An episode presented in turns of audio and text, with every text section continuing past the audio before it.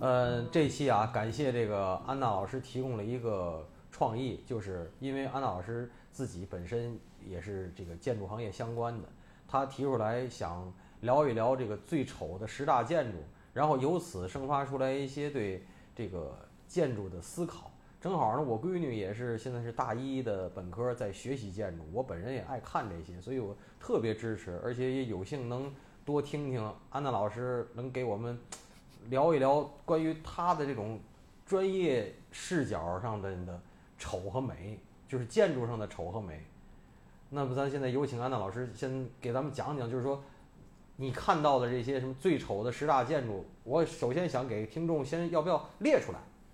呃，是你有点太捧了啊，没那么专业啊。然后就是如果说大家感兴趣，先去看一下，就是从微信的那个搜索栏搜一下。啊，二零二零年的十大最丑建筑，这个呢，在那个三联周刊的那个公众号里，它有一期是专门说的。那我们接下来说的这个十大最丑建筑，都是基于这个公众号发的这篇文章。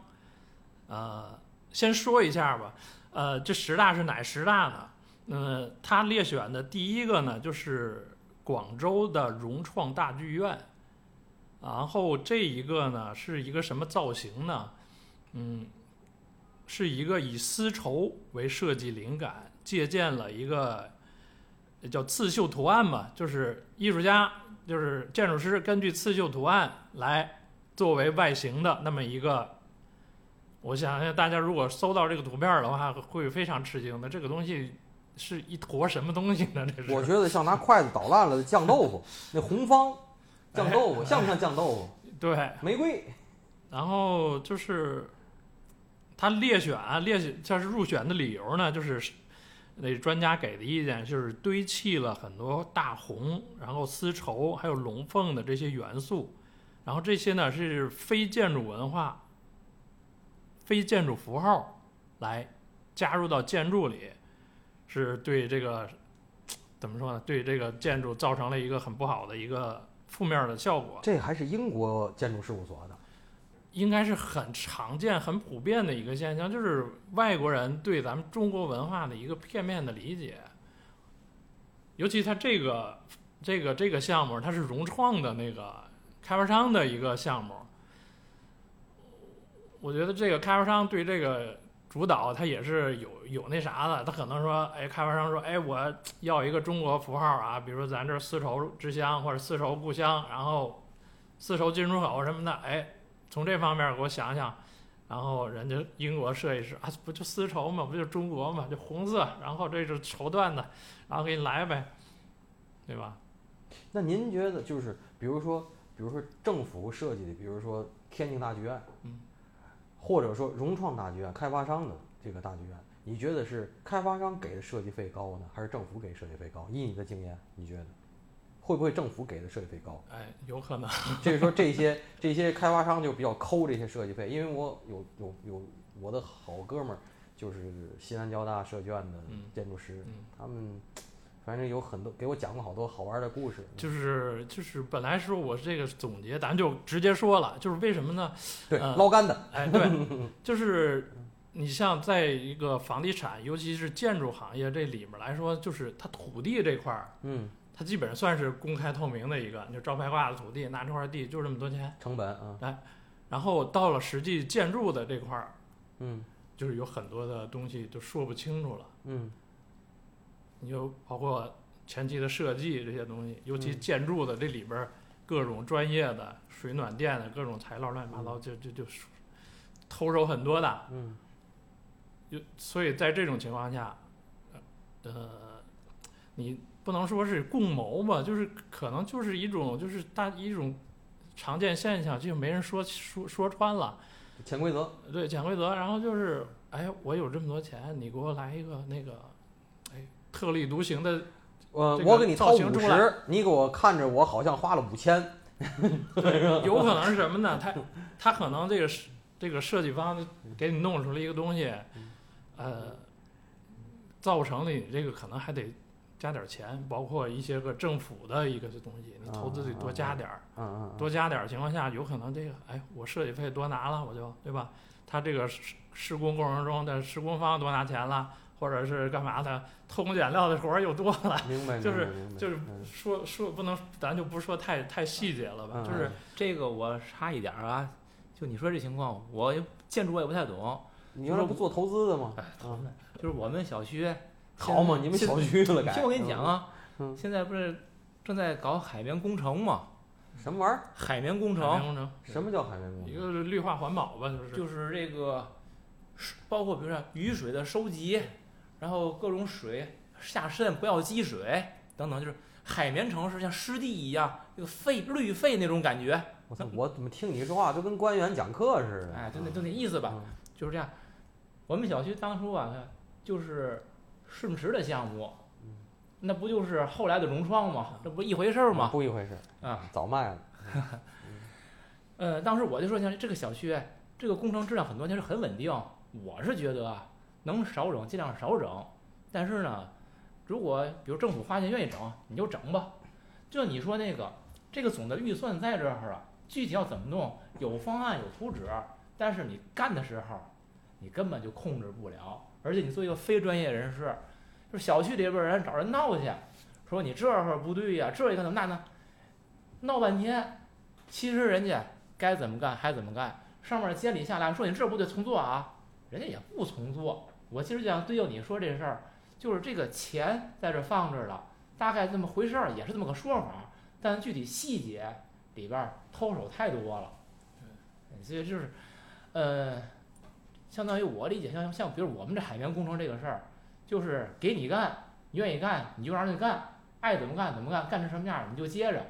你要是觉得不好呢，最开就最好压根儿你是就别干这个事儿，包括你这个方案怎么定，从一开始大的方向上你给它卡死，你一旦你这个方向已经选择了，后边其实没什么可控制的了，或者很难控制很多细节的东西。我是这么感觉的，不懂。安娜接着说。呃，咱接着往下捋，来着，嗯然后第二名呢是长白山天地度假酒店，这是个什么形状呢？就是它是一个长方体的那么一个有错落的一个楼，然后楼上边儿的放了一个就跟那飞艇或者飞船的那么着我一个看这照片像大王八盖儿，你知道吗？就是那盖上，关键扁平的那么伸出来了呃，还。对嗯，这个东西玩意儿比比刚才第一名那个，我觉得还还还还难看还要难看。哎，我咱们这个建筑十大建筑是你都说完了，咱一块儿再挨个儿去捋一遍呢，还是说随着就你说随着捋了，随着说吧随着捋，随着说吧随着捋？我看完这个图片之后，我就想问，它这个出檐儿出的那么深远，嗯，这个这个首先说这个建筑结构嗯，这可靠吗？我我我，因为咱一看这个，我第一反应我马上想到流水别墅了。嗯，流水别墅当初不就是因为这出檐儿出的太大，导致它建筑结构，人家结构工程师都反对嗯。那赖特非说没问题，结果导致后后续很麻烦，一直各种工程的质量问题，就是维或者修复护费用，就是维护维护护维护的问题。就这个在结构上有没有不会有问题吗？呃，现在来说，应该是技术都差不多了，都嗯基本上能实现，不会说太危险。这个东西嗯，具体还得看那个结构是怎么做的，咱就嗯不说那么专业了啊。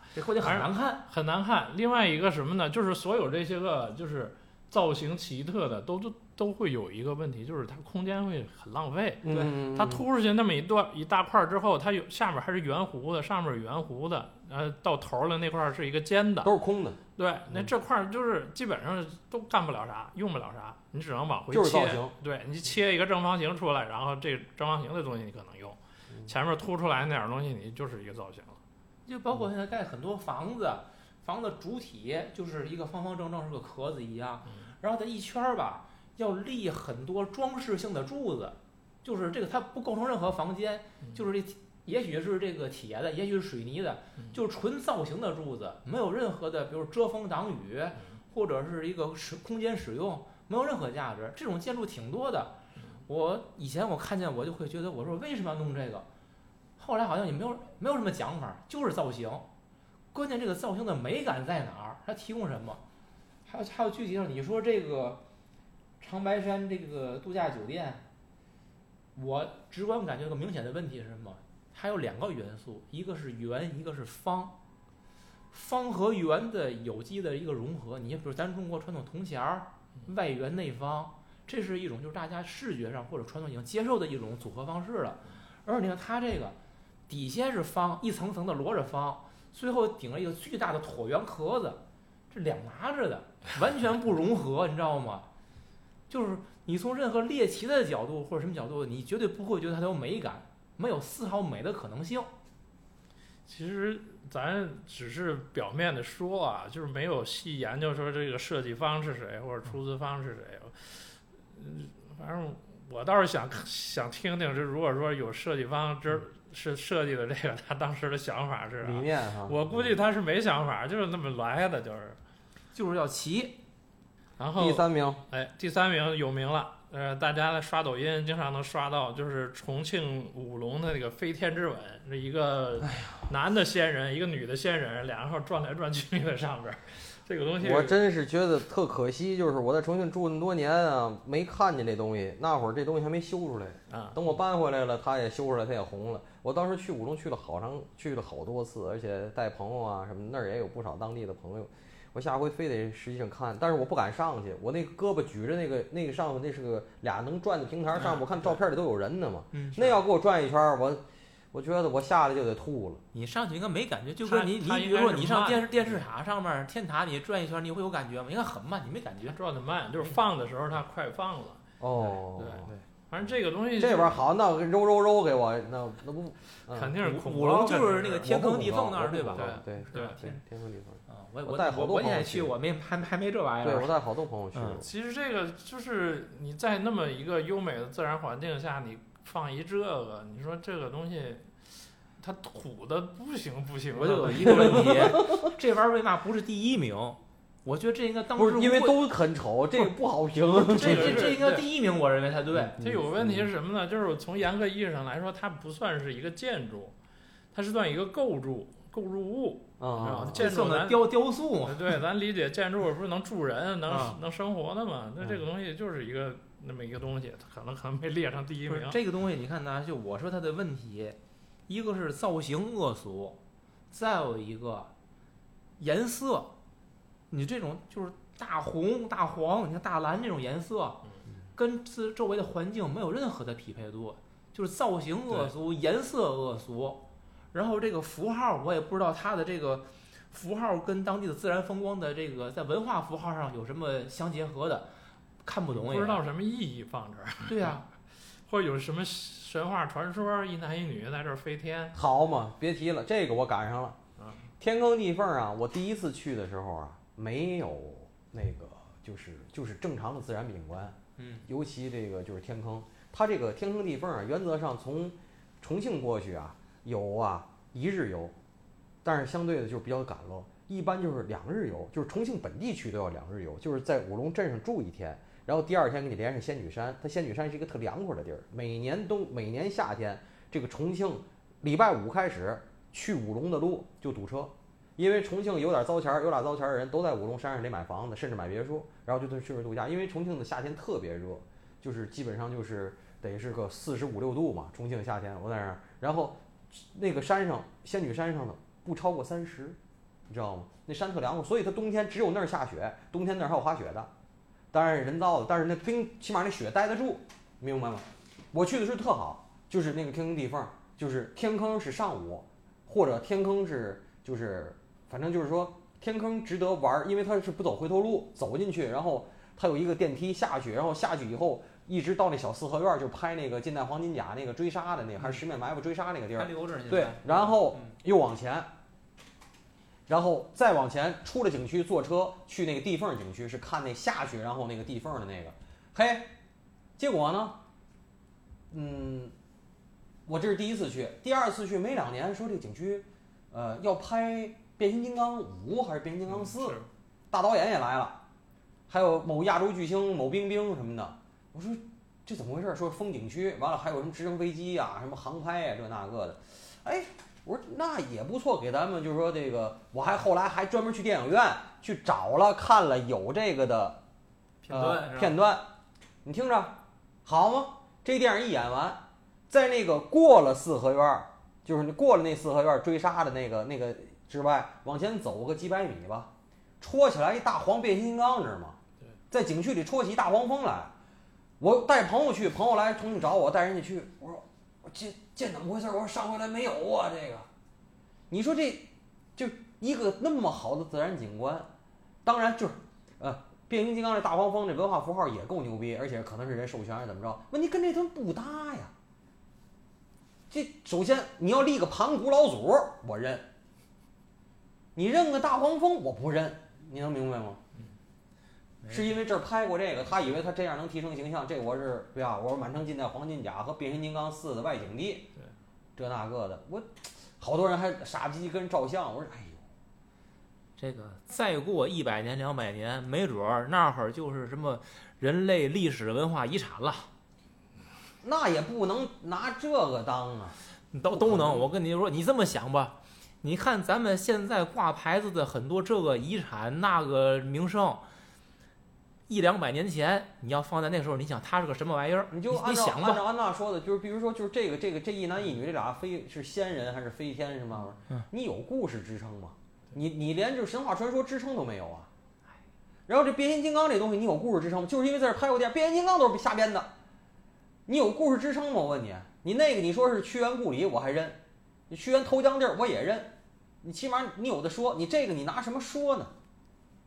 你能明白我说这意思吗？你说这盘古老祖，那是女娲娘娘是吗？你开其实玩笑。这是一个就是中国应该是典型的，就是商业利益驱使的这个东西，你就是景区你不知道怎么好了。谁让你往景区里安大黄蜂？对我可能就加一大黄蜂，我多收五十块钱门票，啊对吧？对对是是涨钱了，是涨钱了，啊是涨钱，挺贵的，嗯，那都是商业利益。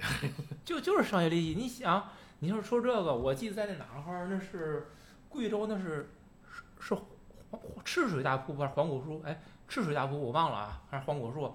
它就有一个扶梯。其实那个东西，我觉得你人走上去走个台阶儿，看看风光也完全没有问题。他就给你修了一个特别长的一个扶梯，你坐这个五十块钱，你坐吧，坐人家不就收你五十块钱吗？就是为了钱。你大黄蜂也是干这事儿的，他就可以讲我们这什么变形金刚拍摄基地，那叫什么剧组的那个什么一些个设施啊，远远景呈现啊，那不就可以说了吗？你，我想起来了，我前两天不在武那个南昌嘛，江西，啊，我上那个这个这什么黄鹤楼啊，啊，不是，啊，不是，我那叫什么？那叫什么楼？南南昌南昌滕王阁，啊，滕王阁，我上那楼啊，我不犹豫半天，我还跟你说嘛，微信的时候，我说啊妈收钱我不认，完最后一说，我反正也来了，我就上去这一回，滕王阁不完了收收钱吗？不收吧？七十还是九十还不收钱，不收钱我还犹豫个屁，我还微信跟你说了吗，七十还是九十，导到这儿不管用。是啊，我忘了忘了。好，我上去了，我上去，我既然来了，我就得赚足了呀。我赚到他，他现在增加了那个夜游滕王阁，所以他五点半清场。我是到了五点半，他给我清出去，我才走。我到那时候已经都三点多了。我一看，我就正反看吧，几层几层正反看，我就得看，我得花这钱我花完了，我得看足了，美，我得待够了时间呢，待到它好。我这第一眼，哦，落霞与孤鹜齐飞嘛不？我这一望出去，您不也去过吗？啊，这不是江吗？江中间不有沙洲吗？我就等着想看这个夕阳，结果天儿不太好，但是也看见夕阳。这沙洲这儿有好多，咱不知道是石膏的还是塑料的还是铁的那个咕噜，那鸟，那鹭鸟啊，那不是真鸟啊，就是就是就是就立那儿了，咱不知道是铁的吗？就让你照相，就是人人造这个落霞与孤鹭齐飞，秋水与长天一色。哎呀，吃着咖啡就是大蒜，哎呦别提了，就是那感觉非常不好，那感觉太差了。你还不如就没有鸟，我能想象这个这个黄袋子不如黄树，我又该说了，你想象的力量是无穷的，你给我具象了就不还是行了。假的，关键是就是假的呀！你给我具象了，这东西就不对了呀。还是你呀、太有文化了。人家好些人可能看那个繁体字儿“落霞与孤鹜齐飞”这几个字儿还没认全呢，人家摆那几个鸟，人也不知道啥意思，人就是留个影就完了。你咱从小你你背这东西呀你非得追求，对呀，他从小背这东西呀，你这玩意儿，哎呦，我是真的，我就您一说这，我就想起来，我说嘿，咱继续啊，后边还有机会吐槽啊。好好好，啊，然后下一个是第四名了啊，是南京的蜂巢酒店。其实这个倒还好啊，就外形是一个话筒的那种形状，金话筒哈，金话筒，哎呦，哎是镶金镀银的，哎呦，这简直是金碧辉煌了，这是。金话筒金蜂巢，然后他入选理由就是奢靡，追求这个东西已经是无无穷尽了。问题是这个从人家苹果当年就人家抓咱中国人心里抓的好啊，土豪金，对吧？官宣就是这个名字，土豪金。这个其实我觉得还好啊，尤其是如果是秋天的话，它这个金色跟周围山体的那个金黄还是比较搭的，还没觉得太违和。嗯土豪金，哎，反正就是你看，咱们天津也有一个，就金华大厦，那那个好多年了，这好几十年了，那个、嗯那个也，反正不知道，当年做的时候，我们都觉都觉得那玻璃里镶金了，那金王大厦吧，我觉得金的有点过头了。那个是太太那什么。但是你现在看着，我觉得挺你你不维护那个东西太太显脏了，那个东西。是啊，尤其北方，对。对，嗯，然后下一个啊，下一个就有点意思啊，第五名，贵州一星万丰湖吉隆堡酒店。这个呢是咱们是听众一定要找来照片啊，各个角度看看这酒店的照片。它是一个呃，就是迪士尼城堡，景区里盖了一个天鹅堡，哎，看完这个不用去德国了。反正就是这一个现象，就是很多就是仿欧的建筑，就是咱们就直接拿过来了。我不知道它这贵州，贵州这当年也是挺穷的地儿啊，这当年跟欧洲有嘛关系也不知道。你咱像咱天津殖民地也好，这都都有跟国外有打交道的地儿，咱拿过来，现在把他那个欧洲符号拿过来，咱也说得过去。但是我觉得这贵州这地儿，你搁一欧洲东西，根本就说不过去的。一几个问题，一个是就是说贵州这些年，因为贵州我有时候打球以前总去，有好多朋友，贵州出来的贪官非常多，而且就是越穷的地儿越出贪官，是吧？比如说因为穷的地儿，它有好多国家的这种专项的款项，那种款项根本都到不到，到不到老百姓，到不到做实事儿的，这是第一点。还有就是那贵州什么土司楼，是水司楼那个，就那倍儿丑那，那当然那不是二零二，那那是以前的呀。那水司楼那个那个黑爷回来下回聊聊，找来看看。然后就是谁有权利让他把景区里的一个山头削平了，敢弄这个，一定是一把手，这我敢说。前两回看电视剧，老一老一拍板才敢定，老二都定不了。老一、老二、老三、老四，我现在还还听了个这个小小说呢，这看叫一，了一个这种知。道哈？知道哈？咱俩说应该不是一个，就是老一、老二、老三，这是这小说里边经常有这种手法。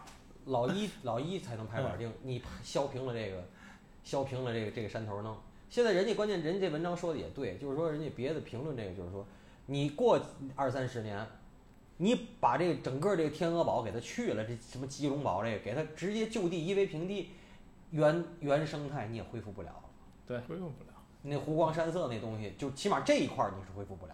对，你它得有什么三通一平土地固化吧？一弄完了就完全就不可不可逆。我就说这事儿对啊要是说拆它干嘛呢？那花钱分分还多，钟啊，不是分分钟拆。分分钟是它花钱还多。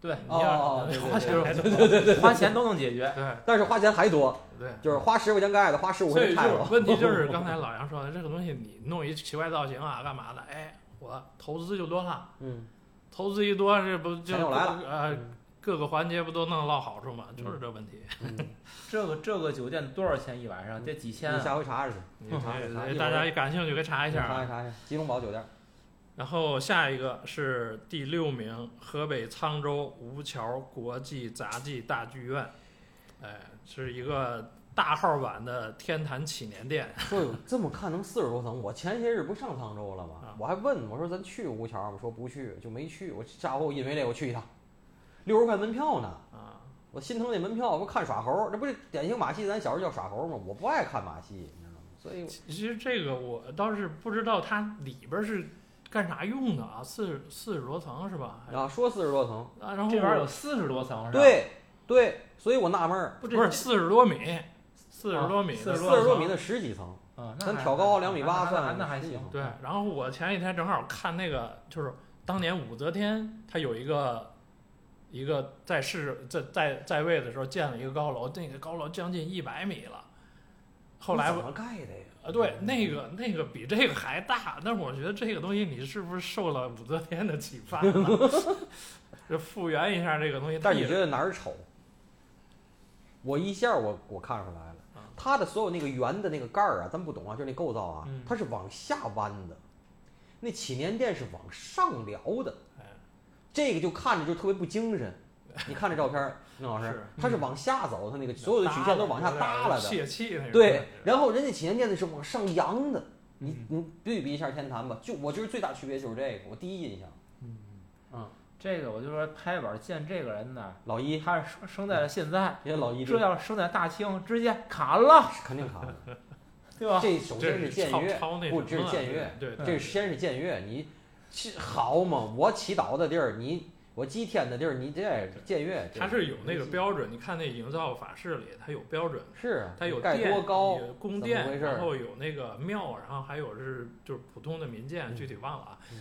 你如果按照那个做的话，你是就是僭越僭越了，嗯对 杀但是你要细想，就这个事儿，即使搁在现在，你在那个地儿盖一个仿帝都天坛的东西，我告诉你，一样是砍了，是贵州还是哪儿？不还盖了个天安小天安门的吗？都该砍了。都有。你你想你想去吧，对吗？人家不理你就罢了，人家真想理你，一样是砍头的罪。嗯。反正当时想干嘛不知道这东西立项来的话，领导嗯。估计也都没看哈，当地领导没注意，给模糊过去了，给模糊过去了。然后第七名是广西河池丹泉酒业文化馆，然后这个有一个非常精辟的形容，就是成了精的地球仪，一个圆乎乎的地球仪，嗯，差个差个咱小时候那个，就是那座儿，哎有个座儿给它悬起来，你知道吗？来个座儿，哎，来个座儿就行了，我觉得。哎，这就是一个地方企业吧？你怎么说呢？这个审美想标新立异，不是，我是觉得他想标新立异，这回也让人记住了，也挺好，我觉得。这个这哎对这个出名的地儿，他从一零年就评这十大建筑最丑建筑，这打一零年就入榜，到二零年十年了，年年有它。那也行，也名也有名对，黑红这叫对不对？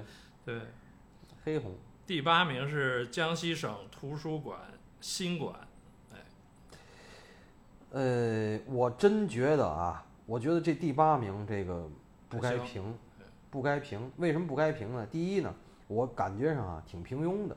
第二呢，我这几年呢，就是说我基本上各个小城市我都要溜他们的博物馆。一般这些小城市呢，都其实就是咱们我一直说咱们中国的城市一二三二，尤其二三四线城市的雷同化非常严重。比如说你从你就闭着眼从一个动车站下车，然后说跟司机说我要去你们那个广场文化广场或者人民广场去，然后你从站在人民广场中心，你放目望去那个建筑，你可能站在廊坊跟站在站在邯郸，你可能觉得区别都不大，全差不多。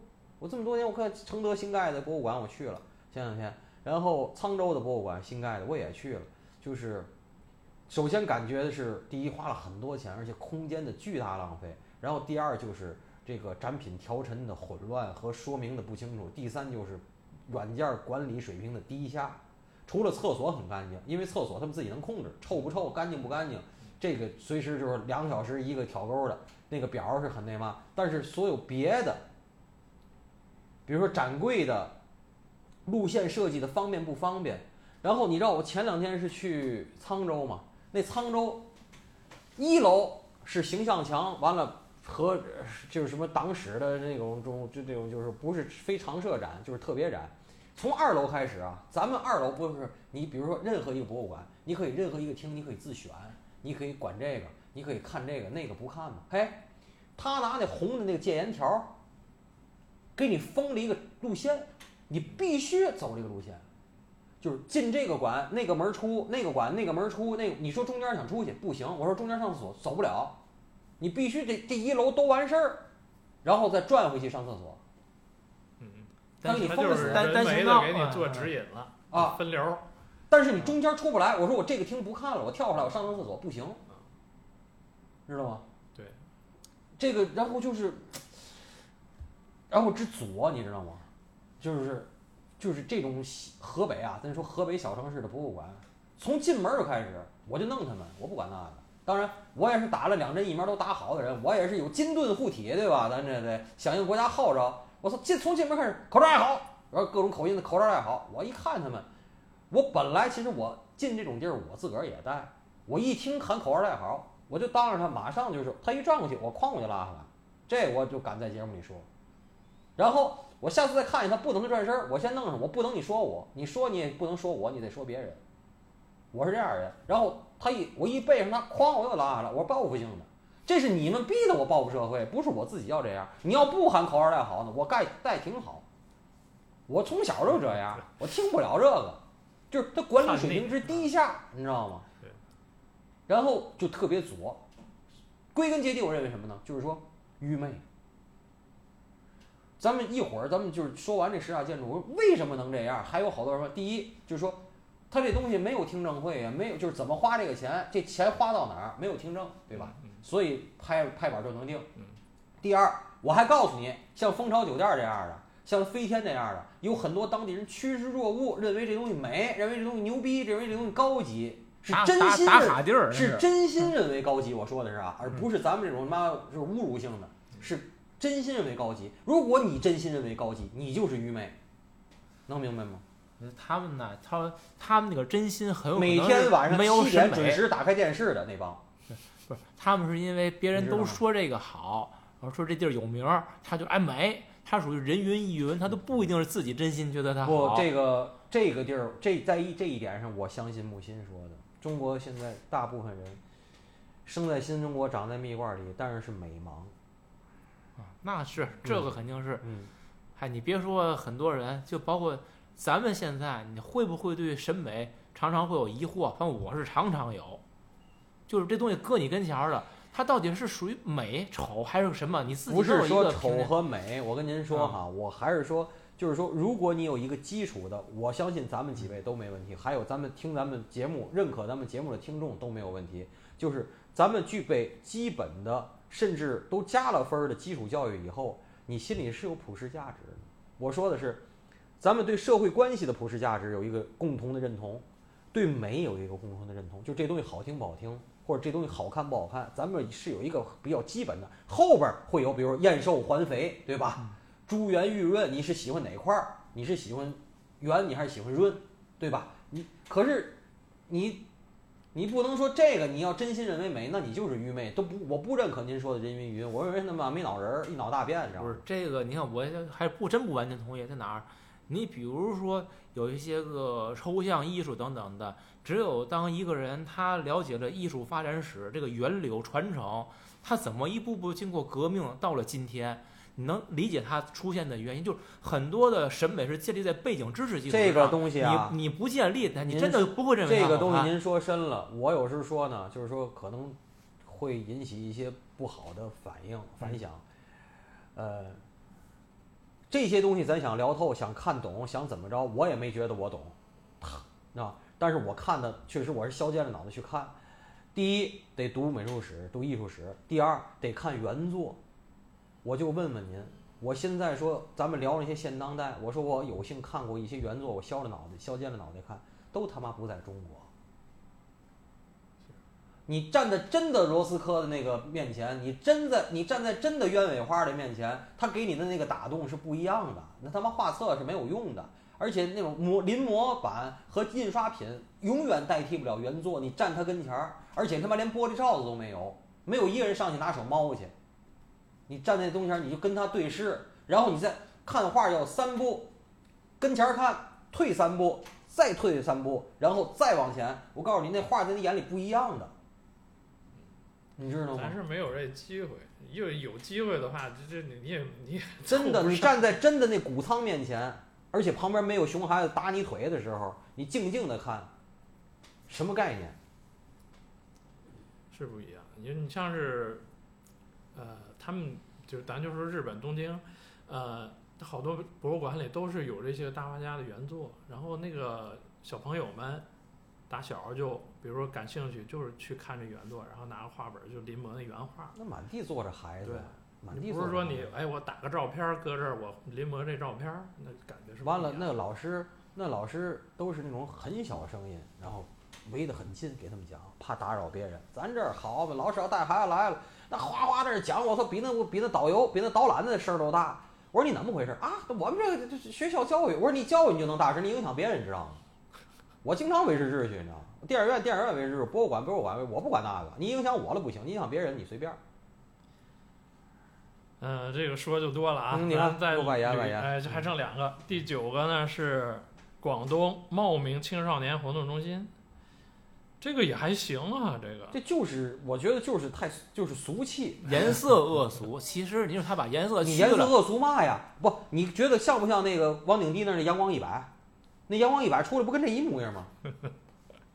是王景帝那记得那阳光一百吗？啊是啊是这样没错儿，啊？这也太普不也就是这种东西就是很很我觉得普，不算丑，而且很普遍，是普通的特别多。丑，啊是普通的丑。这这也就是一个现象，但是大部分都是这种建筑。不出位，我觉得都不算很出位的丑。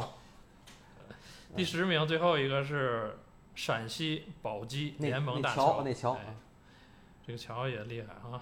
那桥，咱就说，哎，你通往益丰街，咱那个，咱那北安桥，对，那北安桥当时说的是，是模仿了阿根廷还是什么，反正模仿了好多啊泰晤士啊，泰晤士河的什么什么桥。可是你知道吗？你仔细上去看，它那金的那个金的那个像，是中国的。哎，对，仙女儿啊，对，哎是仙女儿。你以为你以为是那个那个那外国那个天使？不是啊，是仙女儿，对，搂搂着琵琶什么的，搂着琵琶或者那个中西合璧嘛，啊，呃，这基本就是捋完了这个十大建筑了啊。嗯其实可以归下类，归下类呢，就是怎么归类呢？就是一个是就是造型奇特，一要不就是特别普通，这造型代表了全中国各地大部分的建筑这个状态；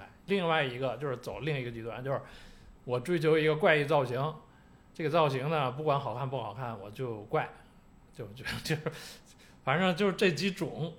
我觉得大部分的中国的建筑都是这种，你包括咱们大城市北京、上海这些个，我觉得能拿出来的说的好一点的建筑，我觉得太少。你只是说，哎，这个线条流线，比如扎哈的那个流线好，哎，这个曲线优美，但是这个东西就是好的吗？这个东西？我不知道，我因为我之前也给几位安利过，就是那个伊东丰雄设计的那个祈福那个媒体中心，它就就是图书馆，呃，它特别普通的一个造型，就是四四方方的一个建筑，两层的。因为这个建筑东西最后归结还是给人使用的。它第一点，它完成了就是它在这个环境里，我是跟这个周围的城市、跟这个周围的景区我是融合的，我不突兀。另外一个，你人进去可以通过里边儿和外界是有一沟通的，然后你在里边儿看书干嘛？它有分区的各种功能性的都是非常好的。我觉得你你完成这几项来说，就是一个非常不错好的建筑。那你为什么非要追求一个奇怪造型呢？就中国这太多了这种东西。这其实就是柯布西耶那句话：“建筑是居住的机器，或者房子是居住的机器”，就很可以解释就是你说的这个的意思。嗯，就是我挺同意安娜你这个观点，就是个建筑啊，过于追求它的外部造型，其实这是一条一个歧途。我认为，你更更重要的是这个建筑它的功能，然后为了满足适合人的需要，从内部我觉得你可以多下一些功夫。呃，因为其实我们都很清楚，一个火柴盒，一个四方壳子，其实一定是成本最低，然后使用率最高，而且最方最方便你去进行功功能分区、各种功能的规划是最方便的。它这个只要一多了圆弧，一有了不规则的几何形体，一定是对你的使用产生影响，对吧？嗯，这个我我的那个西南交大设计院的同学跟我说过，说他说你别说我是建筑师，我不是建筑师，我就是描图匠。他曾经接过，就是嗯，汶川映秀那儿就是灾后重建的非常大体量的设计。最后我问他有嘛你能记得住？没有，就反正就是就是你说隔火柴盒呗，然后等比例复制，按照容积率，按照所有文件的要求，里边没有你想的任何浪漫的元素，没有。这是咱们中国实际上就是说，呃，越往下走，二三线城市的常态，三二线以下城市的常态。这种反倒是我听过来以后哈，随着我就是我的感兴趣，然后他们就非常割裂。为嘛非常割裂？我跟你说，你不信，咱们仨人坐车、坐飞机去趟万丰、兴义，那个兴义万丰湖，咱就去兴义这个地儿，因为贵州下边我去过不少地儿。哎，你你就会发现，在它这个天鹅堡什么什么啊不什么吉隆堡酒店儿，不出一公里，那居民区全是火柴盒，就是它这边有多出位，那边就有多普通，甚至寒酸。它没有中间状态，你知道吗？就是咱们大城市，起码咱天津再次也是个直辖市吧，哈，它重庆也是直辖市，它会有一些中间状态，就是说，嗯，不中不西，也不好不坏，就没让咱那么吐槽，但是也没有什么优点的那些建筑。可是像下面那些地儿，他们讲叫下面那些地儿，就是要不然就倍儿次的，要不然就那样倍儿次的，反正没有好的。这就是现在中国人的一个追求，就是要不然就是作，要不然就是穷死。就是一个是 为其实了是为了省事建筑儿，体现了咱们一个社会状态。对，嗯，就是给你个地儿住就完是一种，就是只是为给你提提供一个居住空间。这满足您说的所有生活需求。对，另外一种呢，就是这东西压根儿就不是为了，不是为了使用价值而存在，嗯，它是为了表现价值、为了秀而存在的。比如说是我的政绩，或者是一个旅游的热点。对，嗯，大部分情况下是什么呢？就是谁左右了这个建筑造型啊？就是我曾想过，呃，建筑师肯定是主要责任，这个东西是你做出来的。然后还有什么？开发商就是甲方，他提要求，我要一什么造型，或者要一什么想法。嗯然后还有一个就是权力机关，就是我总举例子，就是从窗户望出去那个那两个楼，嗯，那个楼是我做我曾经参与过的，就是为什么呢？就是咱这个地区是一个热点地区，嗯，然后某局的领导就觉得这个东西是一个工程嗯。啊，然后我要在外形上我有要求的，嗯嗯。你们在外墙刷涂料的时候得通过我的，然后这个局领导跟市领导是这么沟通的，嗯。然后这个涂料是一遍一遍刷，嗯。我们刷了两层，然后打拍照片儿给拿过去，领导看，领导说嗯不行，然后再换一个，然后回来又换，换了得四五次啊，只是颜色不行是吗不？是就是图案怎么个图案，哦，怎么个拼拼色方法，然后最后最后就定了嘛，然后这个是局领导拿给市领导，市领导然后最后也同意了，就刷成这德行了。然后过了没多久啊，然后局领导有一次跟市领导能同乘一辆车过的时候，你看，领导这是咱们当时做的方案。然后也不知道好坏啊，市领导哎挺好的，这个这干嘛呢？咱做的不错啊。然后这个市领导把呃局领导把这个事儿反馈给我们，这不就一个政绩工程吗？这最后你说这个东西好坏谁在乎呢？然后所以我他们对美的就是这个鉴赏能力非常高吗？反正我们 我就提这个问题。对，我就是权利嘛。我们嗯设计师都认为这个东西太扯淡了。这个嗯，你说设计师至少是专业？受受啊受过训练的吧？他是有一个好坏的。反正如果说大家知道是哪儿的话，可能来看看这个楼，有点意思。嗯啊这个其实我想谈一下，我说咱比如中国传统的建筑啊，我不知道例例子合适不合适。你看传统的建筑，你南方的、北方的，其实它有它有固定的基本的制模式的一个格式，大家都是这么去建。但是呢，他们会在细节上，我认为下很多功夫。比如说有钱人家，他会有各种雕梁画栋，对吧？他在他的那个梁上面、墙上面可能会有各种的壁画，然后呢，有砖雕的地儿、木雕的地儿，它可以雕刻各种东西。但是你想，他所下的所有的功夫，在大的格局上可能会有一些个搭配的一些变化，但它不会出格。在细节上，我想画一个、刻一个什么题材，包括繁复到什么程度，那个是他自己可以去不厌其烦的去做的事儿。因为他造型是改不了的。对啊对，就是说，他们你体现我的这个审美品味，或者是我有多少钱的话，他在这细节上地儿，他去下功夫。但由于你整体的这个造型格局不改变，所以他就不会出圈儿，他风格会统一，然后呢，从审美上也会基本是一直符合大家一种需要。那你现在不是，现在的建筑是都是突破，要是巨大的突破那种，而且这而且这种突破 是没有边界的。对对那我觉得这是咱们现在建筑的一个很大的问题。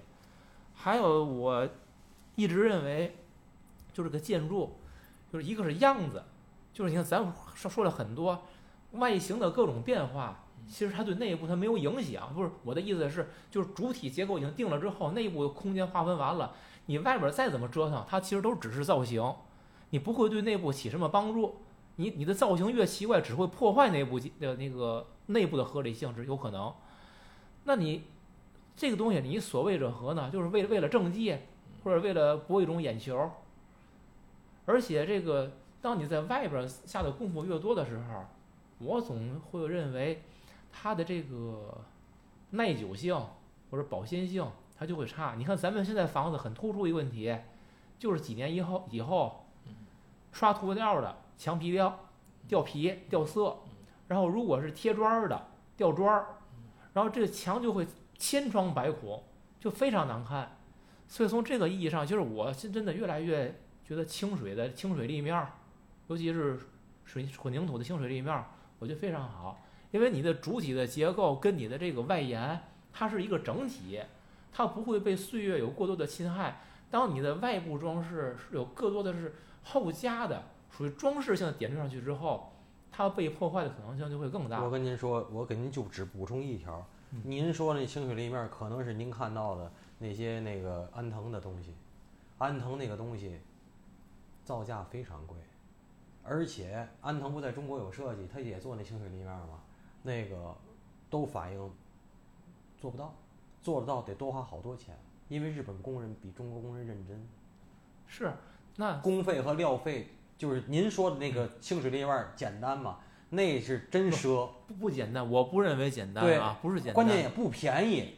对问题是你你比起来，它比你后贴的这些乱七八糟的装饰东西，它价格会差很多吗。问题你当时便宜你可能就是还是不是太了解这行业，就当是时便宜，后补是后补，这两码事儿。它都是必须刷东西的，必须是刷是塑料。我这儿刷你看到的刷是肯定刷说清水砖墙嘛，你讲的方格一格格的，那也是最后做的。嗯，我明白你那个意思，啊就是说这个装饰，我觉得是要控制在一定程度内吧。嗯，你反正，尤其现在咱很多的建筑就仿欧式的，嗯那个表表皮全都是做出来的。那嗯您有没有意愿还聊聊五大道的建筑，还是以后再？哎，以后找时再聊吧。间聊吧我觉得五大道，我我我我得且骂一通了。嗨，嗨，呃，其实就是咱们还是只是表面的来说了一下这个咱的观感，就是这个行业里很多的东西就是不是表面上看的那个东西。是的，其实我一直在问，就是这个东西你是建筑它算个艺术吗？就是做从我这个角度来说，我觉得它在艺术方面它不算，它顶多是一个成熟的一个工业产品。我觉得艺术性的东西还是但是它里边的所有这些美术的东西，你觉得跟艺术沾边儿吗？为什么我我们哥们儿讲话就是说，学建筑的要有画画基础，要考画画；学土木的不需要。就是所以我们同学学习分儿不跟我们那哥们儿差不多，他只能上同济的公民建，公民建就不需要画画。嗯工业与民用建筑，同济公民建也很好专业，那那个就能上西南交大学建筑，嗯那个他会画画。嗯我俩同学，俩非常好的哥们儿。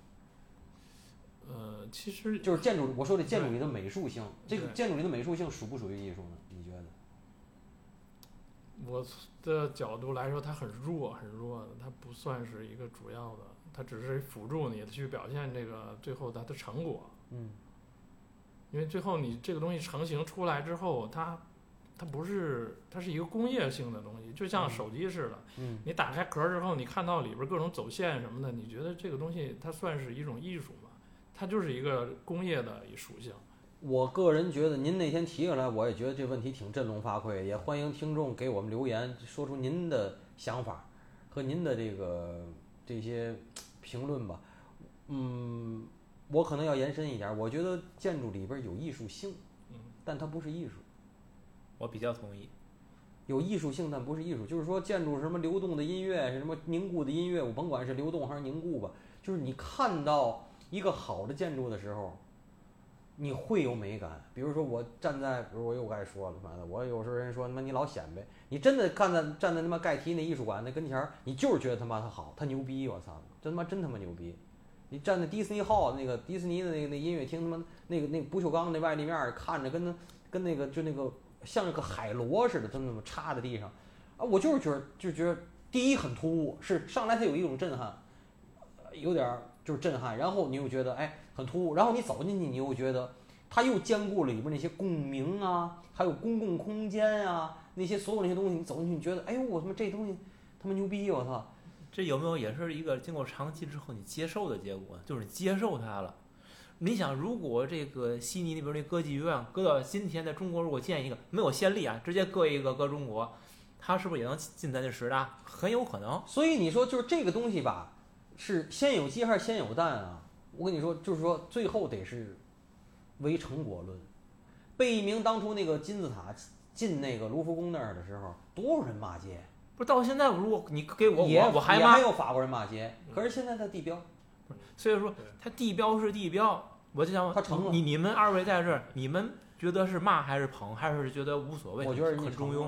我就觉我你觉得好是吗不是，我是觉得它成了不是。，它是成了，你觉得它好吗？它合适吗？这样一个造型东西搁在那个地儿，你觉得好吗？法国我没去过，我我也没去过，咱就看咱就看图片儿。我不说不，你真站在那儿三百六十度看的时候，感觉感受会不一样。嗯啊，我不我我不下结论，但是我看到的结果是它成了。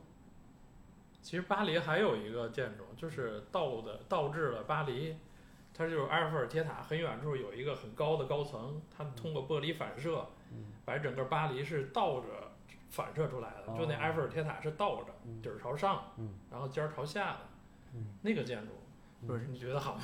老杨说这个成了这个命题，我认为本身有问题啊。嗯，嗯做出成绩来出名是出名，嗯丑闻出名也叫出名，都叫成了。所以我觉得不能单纯拿成了来论这个东西。可是贝聿铭贝聿铭的这个就是他的这个声誉在国际上可不是黑红啊，他不是黑红。我说的成了，没没有，我说的成了是红啊，黑红不算啊。他个人这个，首先我不能说做一个总体评价，嗯就是单就卢浮宫这个建筑本不是卢浮宫这个它这个金字塔这个建筑本身，反正我是认为非常不合时宜的。嗯虽然我也没去过，嗯就是你从影像图片来看，嗯太不协调了。它那个东西那么一个玻璃罩子，透明的，跟一个很古典的那个建筑群放在一起，你觉得跟咱们刚才看的十大建筑突兀于环境当中的任何一个建筑有什么本质的区别吗？其实原理是一样的，它绝对出位了，它而且它也一定是出名了。我总说这十十大十丑建筑，百年以后如果它们还能存在，我跟你说，没准儿就是人类历史文化遗产。以我以我对中国建筑的质量的这个揣测，我觉得到不了，支撑不到那时候。你你你，我特别简单例子，你刚才提到五大道，五大道不就是百年之前的建筑吗？五大道的工程质量可不怎么样，建筑质量也不多高，那房子不到现在还在这立着了吗？虽然经过一次次整修，立到现在哪个哪个门口不是结构？它不是纯水泥的。哪个门口不立着牌子了？嗯他值那个牌子吗？我为什么我想骂他？那咱咱以后单单骂，嗯，好。对吧？嗯还有要补充的吗？所以最后安娜老师还是给所有听众留下这个问题，最后让咱们思考一下：建筑算艺术吗？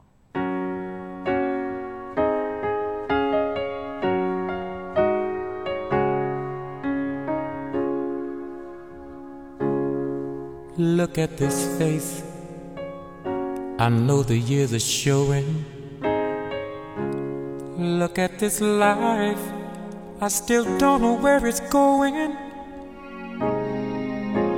I don't know much, but I know I love you. And that may be all I need to know. With these eyes. They've never seen what matters. Look at these dreams, so big and so better. I don't know much, but I know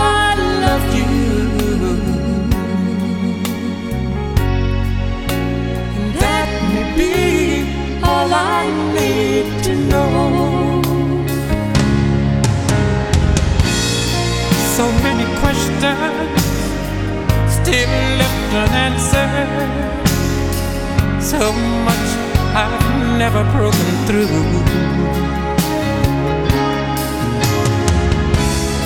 And when I feel you near me, sometimes I see so clearly the only truth I've ever known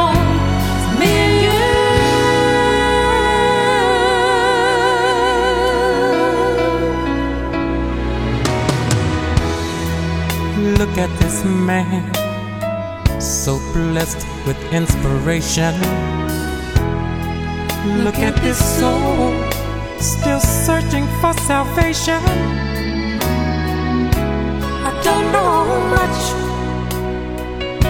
but I know